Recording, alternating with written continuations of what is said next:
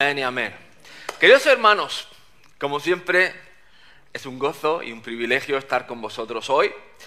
Eh, me siento privilegiado, me siento honrado de poder compartir la palabra del Señor. Y hoy eh, el Señor ha puesto en mi corazón, desde hace un par de meses, una palabra que se llama llegar y ver. Y llegar y ver habla un poco de las circunstancias que enfrentamos probablemente cada día en nuestra toma de decisiones. Eh, te voy a poner un poco en antecedentes. Por ejemplo, tenemos un pasaje, Segunda de Reyes 14, con el rey de Israel, Jeroboam II. Y este rey, concretamente, coincide con dos profetas muy singulares y muy diferentes. El primer profeta es el profeta Jonás. A que, lo que los chicos se acuerdan del profeta Jonás, ese que se lo metió la, la boca a la ballena, y se fue a predicar a Nínive y tuvo ahí cierto conflicto con, con Nínive y con el Señor y hasta que el Señor trató su corazón y él enderezó su camino. Pero el otro profeta fue el profeta Amós. Lo interesante del rey Joroboam II es que fue probablemente uno de los reyes más prósperos de todo Israel. De hecho, el Señor bendijo tanto ese tiempo que en el año tercero de su reinado, el profeta Jonás profetizó precisamente que el reino se expandiría, que las fronteras volverían al origen, es decir, al río Éufrates, y realmente hubo una gran bendición. Lo interesante de esto es que Jeroboam no volvió su corazón a Dios, sino que no quitó la idolatría, ni los Baales, ni Astarot, ni la idolatría de en medio del pueblo de Israel. Y a los diez años de su reinado, el Señor levanta al profeta Amós, con la consecuencia de que él no volvió, es decir, no cambió, no tomó las decisiones correctas. Y tengo que decirte esto, y es lo preocupante, que las dos profecías se cumplieron. La de juicio, arrepentimiento y cambio del profeta Amós, en 100 años más adelante, Israel fue destruido y el profeta Jonás también cumplió su profecía. Es decir, se dieron las dos cosas, con lo cual tenemos que ser... Eh,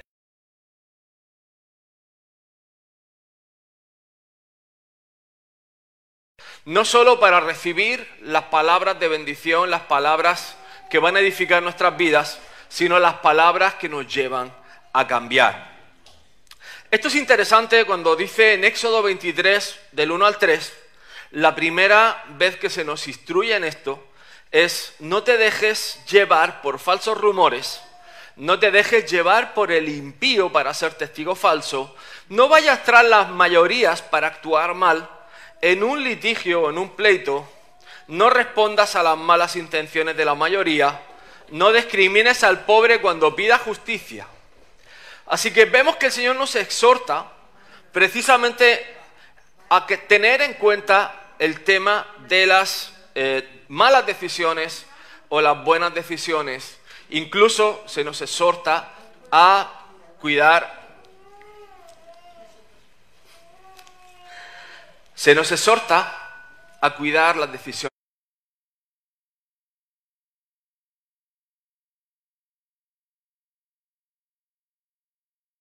que tomamos. Por eso es importante Mira, encontré esta frase que dice, cada vez que...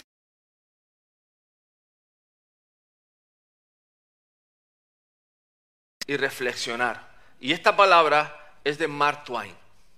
Mark Twain fue un periodista en Estados Unidos, pero yo creo que precisamente lo que necesita el pueblo de Dios en estos días es sabiduría a la hora de tomar decisiones. ¿Qué influencia nuestras decisiones. Por supuesto, aquí tenemos el Espíritu de Dios, tenemos el Espíritu de discernimiento, y en Isaías 11.3 dice, y le hará entender diligente en el temor de Jehová, no juzgará según la vista de sus ojos, ni arguirá por lo que oigan sus oídos.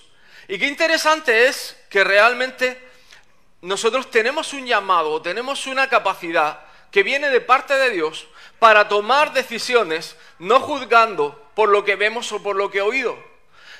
Podemos tomar decisiones conforme al corazón de Dios, podemos tomar decisiones conforme a la palabra de Dios sin necesidad de dejarnos llevar por la mayoría o dejarnos llevar por la opinión de los demás. Hay muchas, en el caso de Jeroboam, obviamente la mayoría estaba siguiendo la profecía de Jonás. Y como hemos dicho, se cumple. Pero había otra gran mayoría que simplemente no escuchó a Amós porque era un pastorcito del norte de Israel en la ciudad de Tecoa y nadie le puso ni caso ni oído. Es interesante que este mismo caso lo tenemos en Hechos de los Apóstoles, cuando los apóstoles se encuentran que empiezan a predicar, empieza a salvarse gente, empiezan a convertirse hermanos y obviamente empieza a salvarse gente de todo tipo. Y vamos a leer nuestra historia de hoy, está en Hechos 8 del 9 al 13 y dice, pero había un hombre llamado Simón que antes ejercía la magia en aquella ciudad y había engañado a la gente de Samaria, haciéndose pasar por algún grande. A este oían atentamente todos, desde el más pequeño hasta el más grande, diciendo, este es el gran poder de Dios. Y le estaban atentos, porque con sus artes mágicas les había engañado mucho tiempo. Pero cuando creyeron a Felipe que anunciaba el Evangelio del reino de Dios y el nombre de Jesucristo, se bautizaban hombres y mujeres también creyó Simón mismo y habiéndose bautizado, estaba siempre con Felipe y viendo las señales y grandes milagros que se hacían, estaba atónito. Y es interesante que este Simón el mago, que, que se conoce popularmente, tenía poder. Hablaba, en teoría, en nombre de Dios. Y había mucha gente que lo seguía y que le hacía caso. Pero es interesante que cuando viene la verdad, cuando viene un siervo de Dios, un evangelista como era Felipe, la gente reconoce la verdad, reconoce el poder, reconoce la autoridad. Y fíjate lo que dice, estaba atónito, porque estaba viendo la cantidad de señales y milagros que hacía. Y dice que siempre estaba con Felipe. Sigamos leyendo. Dice, cuando los apóstoles que estaban en Jerusalén oyeron que Samaria había recibido la palabra de Dios, enviaron allá a Pedro y a Juan, los cuales, habiendo venido, oraron por ellos para que recibiesen el Espíritu Santo, porque aún no había descendido sobre ninguno de ellos, sino que solamente habían sido bautizados en el nombre de Jesús. Entonces les imponían las manos y recibían el Espíritu Santo. ¿Qué cosa? Habían estado escuchando del Evangelio habían estado recibiendo la palabra del Señor, había habido salvación y conversión, pero aquí pasaba algo muy interesante. Es que había una persona que antes era famosa por hacer milagros y por hablar en nombre de Dios, que estaba con el evangelista, estaba con el siervo de Dios, estaba de continuo con él, pero tiene que llegar Juan y Pedro para imponer, para impartir, para imponer las manos, para impartir el Espíritu Santo y para que el pueblo recibiera el bautismo del Espíritu Santo. Sigamos leyendo. Cuando vio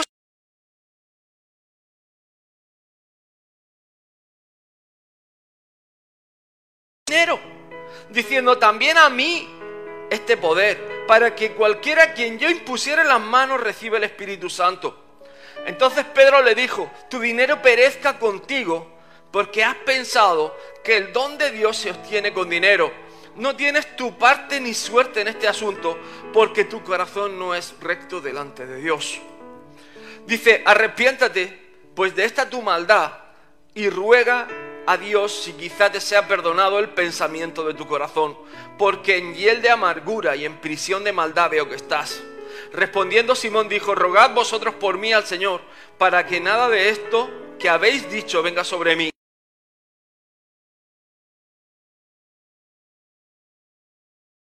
de los samaritanos anunciaron el Evangelio.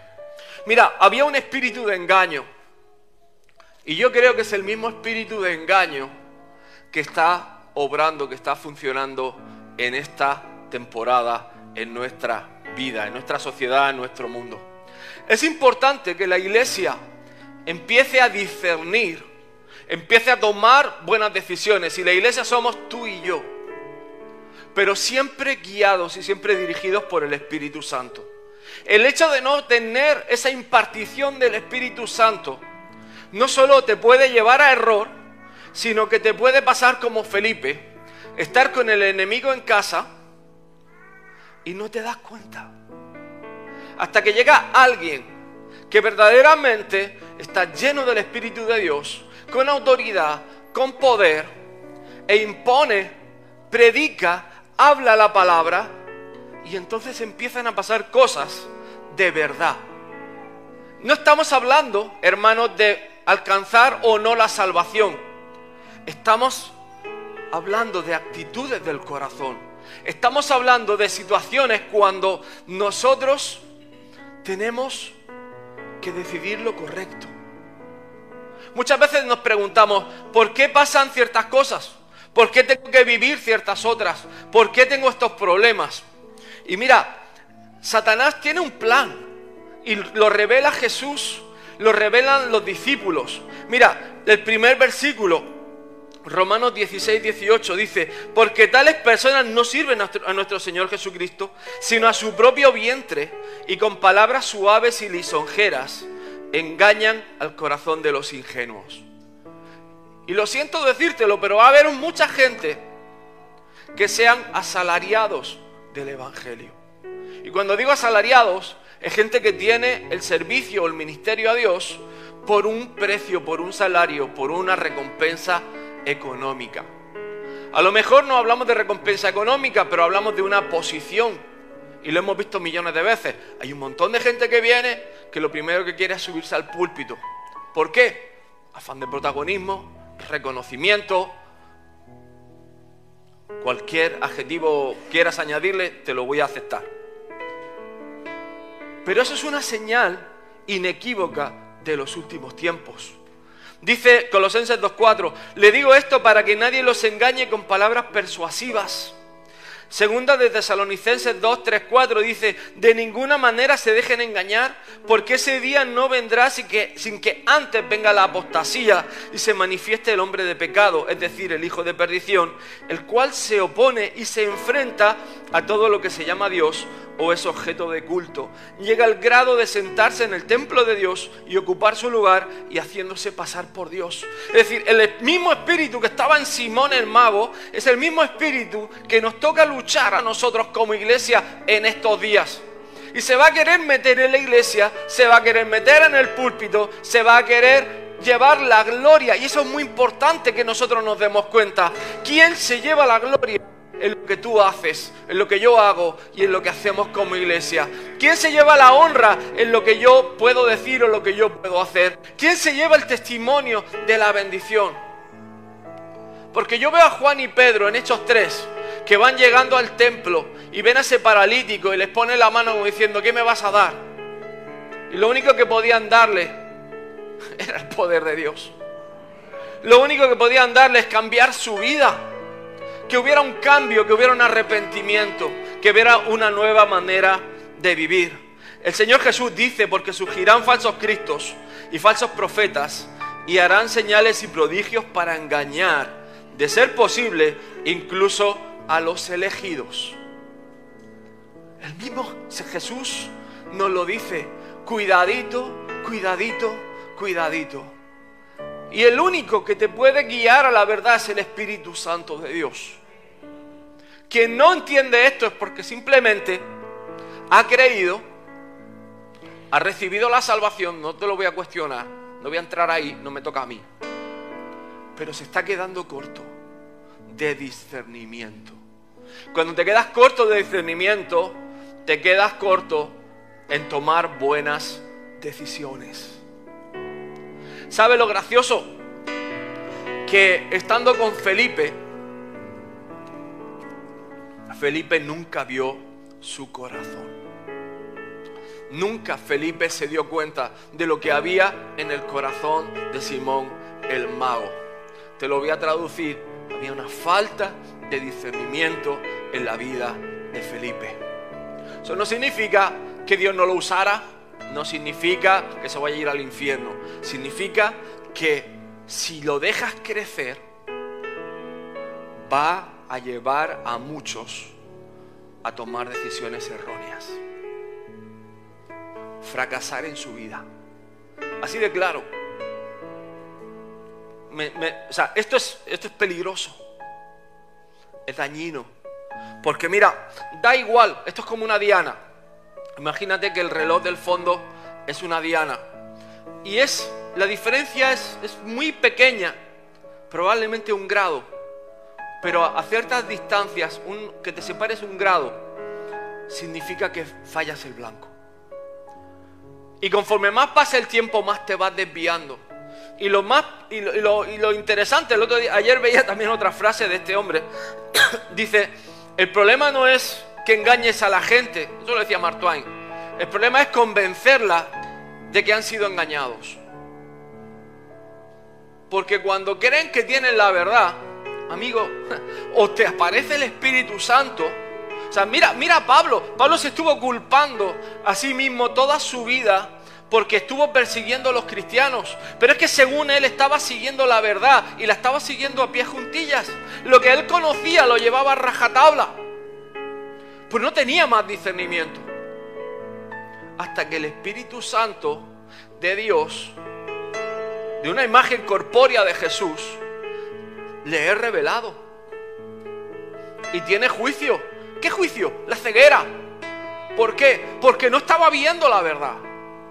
Y tuvo que ser sus ojos tocados por medio del bautismo y otra vez la imposición de manos, el orar por parte de Ananías para que recuperara la vista y para que ese espíritu de discernimiento, de sabiduría, de conocimiento fuera revelado. Por eso, hermanos, es interesante el detalle. No habían recibido el Espíritu Santo.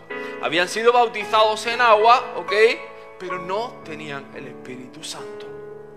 Y la evidencia de tener el Espíritu Santo, obviamente, es hablar en lenguas. Y te digo que no solo es eso, sino que el Espíritu de Dios trae revelación y convicción de pecado a tu vida. El Espíritu Santo trae cambio a tu vida. Mira, cuando estábamos en Gales, una de las cosas que más nos llamó la atención a Rubén y a mí, y nos hicimos todo el tour del avivamiento, es que la gente, lo primero es que tenía que confesar su pecado. Segundo, tenían que dejar toda obra dudosa. Es decir, cualquier cosa que, que pueda ser dudosa delante de Dios, dejarla. Lo tercero era darle lugar al Espíritu Santo. Y lo cuarto, predicar la palabra. Y esos fueron los cuatro pilares fundamentales que Dios usó en el, en el avivamiento de Gales. Ahora, ¿qué es lo que pasa o con qué trata la iglesia?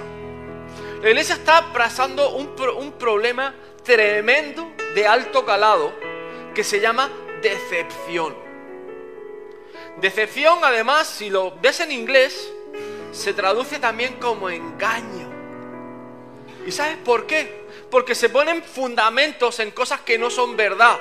Y esto es como el niño que yo le digo, Pedro, te voy a regalar una moto. ¿Y qué moto me vas a comprar, papá? Una moto grande. ¿De qué color te gusta?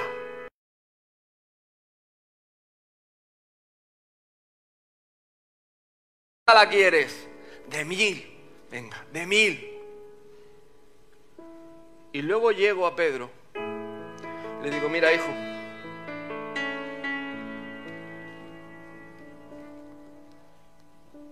No hay nada. Eso es una decepción. Pero es lo que estamos haciendo, decirle, hay un Dios grande, hay un Dios poderoso, hay un Dios que salva, hay un Dios que cambia.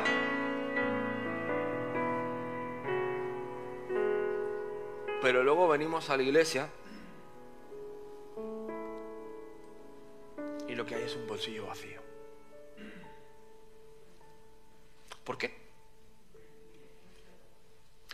Porque no están cambiando. Mira, una pequeña, fíjate, hablábamos de los rumores. Este versículo es tremendo. Parece un versículo sencillo, simple, fácil.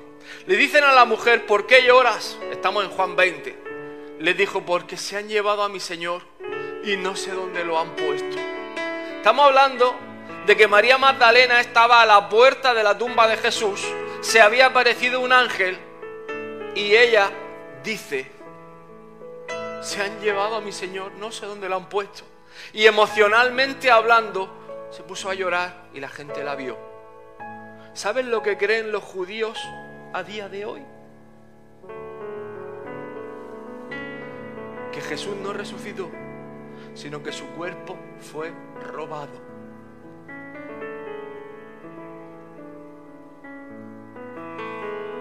Ahí lo tienes. Un rumor, una media verdad. Estamos hablando de, estamos hablando de una nación entera. Pon atención a esto, porque es, es, o sea, más que atención, ponle coco, porque es tremendo como una media verdad, como un falso rumor, como algo que no es medianamente cierto, se puede convertir en una gran mentira que engaña a miles de personas. Fijaros que los apóstoles dieron en el clavo. Sabían que cuando el Señor se movía en Samaria, lo primero que tenían que buscar era la llenura del Espíritu Santo.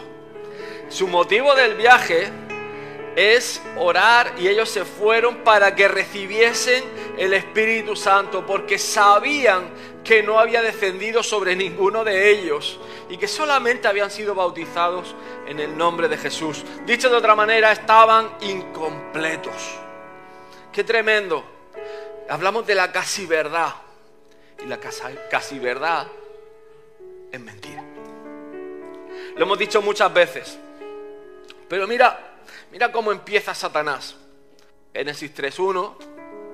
Y ya lo dice la palabra, la serpiente. Y esto tiene que revelarte el corazón de Satanás. Porque el, el corazón de Satanás siempre ha sido engañoso. Cuidado con nuestro corazón. Por eso muchas veces decimos, Señor, expon mi corazón para que pueda ser limpiado. Expon mi corazón. Porque cuando muchas veces ponemos nuestro corazón, la prioridad número uno no es el Señor. Por miedo o por lo que sea, el argumento lo puedo llegar a entender, no compartirlo. Pero esos miedos nos llevan a un error. Fijaros que era el animal más astuto de todos los que Dios, el Señor, había creado. Así que le dijo a la mujer, así que Dios les ha dicho a ustedes que no coman de ningún árbol del huerto. ¿Era lo que había dicho Dios? No. Pero estaba manipulando la pregunta. El Señor les había dicho, podéis comer de todo árbol plantado del huerto, menos de ese. ¿Qué pregunta? ¿Dios les ha dicho a ustedes que no coman de ningún árbol? Claro, la respuesta era obvia. No, Dios no ha dicho eso. Entonces come de este. No, si no pasa nada. Sí pasa. Una pequeña decisión hace una gran diferencia. Mira, eh, encontré estudiando otra cosa y me gustó tanto que creo que lo tenía que poner. Empecé a ver la iglesia de Berea y dice que llega Pablo y Silas a predicar y van a la sinagoga. Y lo que me gusta de Pablo y Silas, bueno, y los apóstoles en general, es que usan el Antiguo Testamento como base de su predicación. Es decir, cuando empieza Pedro a predicar en Hechos 2, Hechos 3, Hechos 4, lo que empieza a hablar es de Moisés. O sea, y me, y me llama mucho la atención porque ellos hacen alusión, y el apóstol Pablo hace alusión continuamente a la apertura de las escrituras del Antiguo Testamento. Me parece algo maravilloso. Y claro, dice que estos hermanos de Berea, que dice que además eran más nobles que los de Tesalónica, recibieron la palabra con mucha atención. Y dice, y todos los días examinaban las escrituras para ver si era cierto lo que se les anunciaba. ¿Sabes lo interesante? Que el Señor avivó Berea. ¿Sabes por qué? Porque había no solo un temor de Dios, sino que había un pueblo dispuesto a buscar en la palabra. Y cuando los apóstoles enseñaban la palabra con integridad, y siempre los hemos dicho, hermanos, antiguo, nuevo, Jesús. 100% seguro. Antiguo, nuevo, Jesús. Si está en los tres, a 100%, o sea, 100%, grande, neón, seguramente es cierto. Y esto es lo que hicieron los hermanos de Berea, examinar con atención toda escritura. Cuando se dieron cuenta, el Señor avivó esa ciudad. Y eso fue algo tremendo porque vieron la luz y vieron la sabiduría de Dios. Eclesiastés 9, 17 y 18 dice, es mejor escuchar las suaves palabras del sabio que los gritos del rey de los necios. La sabiduría es mejor que las armas de guerra, aunque solo, aunque un solo error, escucha, un solo error destruye muchas cosas buenas. Qué tremendo. Un solo error destruye muchas cosas buenas. Y la sabiduría es mejor que las armas de la guerra. Wow. Por eso estamos llamados a decir la verdad, a comprar la verdad.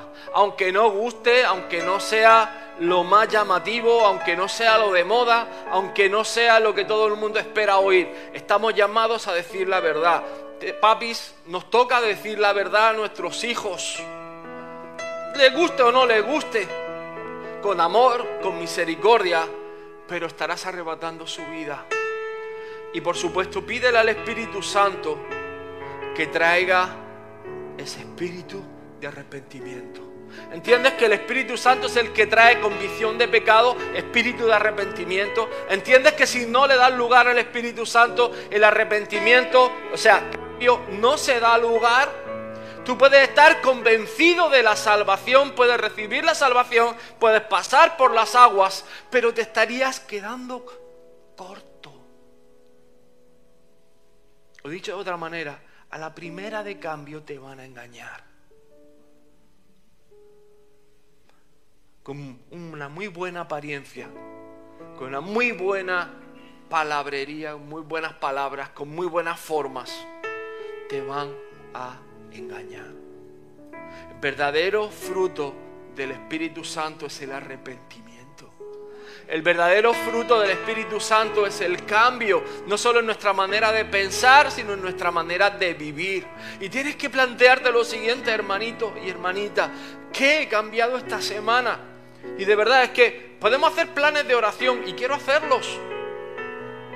Pero podríamos estar orando toda nuestra vida que si no cambiamos, no subimos de peldaño, no subimos de nivel, no entenderíamos nada de parte de Dios.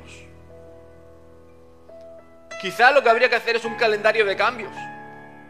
¿Qué he cambiado esta semana? ¿Qué actitud he cambiado esta semana? ¿Qué reacción de mi carácter he cambiado esta semana? ¿Qué cosa he puesto en el altar que necesitaba cambiar, que Dios me ayudó para cambiar? Mira, es más, te digo que el Espíritu Santo es una persona a la que podemos ofender. ¿Y cómo la ofendo? Cuando tengo una persona que me está amando, que me está hablando, que me está guiando y me está diciendo una cosa y yo tiro por el camino. ¿Me explico? ¿Cómo te ofende normalmente? Yo puedo estar con mi hermana, en mi hermana le voy a querer amar hasta el día que me vaya con el Señor. Pero si estando juntos ella toma sus movidas, probablemente yo diga, sigue tu camino, yo voy al mío.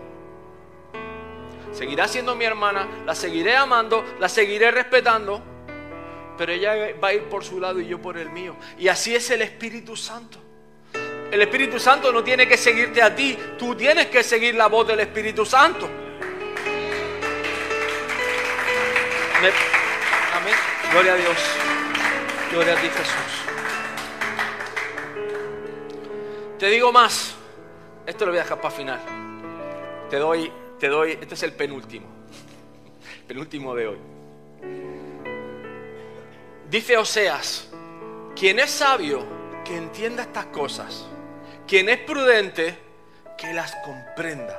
Porque rectos son los caminos del Señor y los justos andarán por ellos.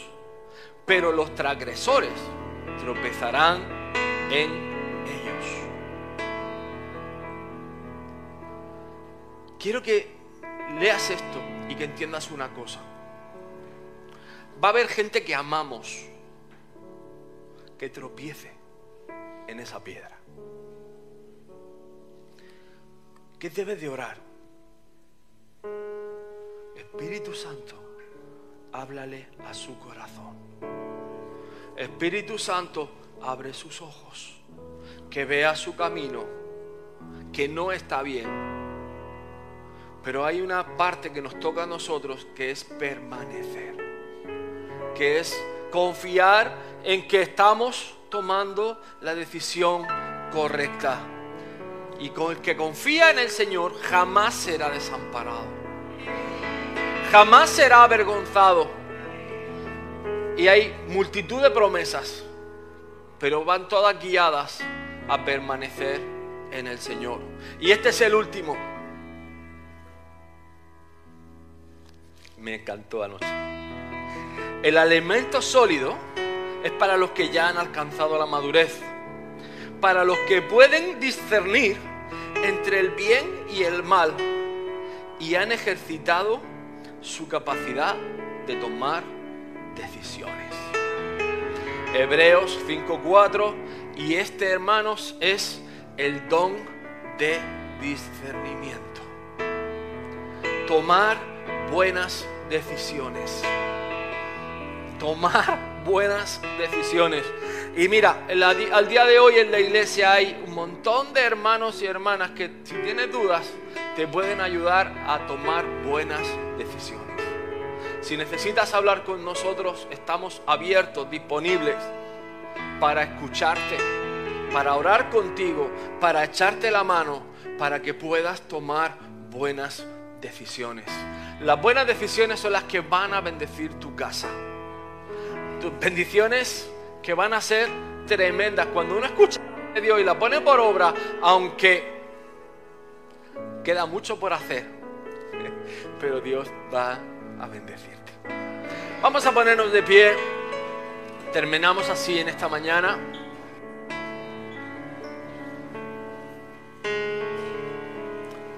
Espíritu Santo de Dios, te pido Señor, por tu gracia y por tu misericordia, que reveles este don de discernimiento, Padre, a tu pueblo, a tus hijos. Padre, que estamos entrenados, que seamos capacitados para tomar buenas decisiones, para buscar tu rostro, Señor, en cada cosa que tenemos que hacer, para cada decisión que tenemos que tomar. Padre, habla, Señor, a nuestras vidas, Señor. Habla, Señor, Padre. Muestra y revela lo que hay en nuestro corazón para que pueda ser limpiado, para que pueda ser purificado en tu nombre. Te pido, Espíritu Santo de Dios, que te muevas libremente en medio de tu pueblo, Jesús, y que traigas a luz y a verdad todo aquello que ha estado escondido por tiempos y necesita ser cambiado.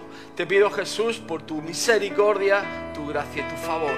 Bendice a tus hijos y guárdalos en el nombre de tu Hijo Jesucristo. Amén y amén. Hermanos, que el Señor los bendiga mucho. Nos vemos durante la semana.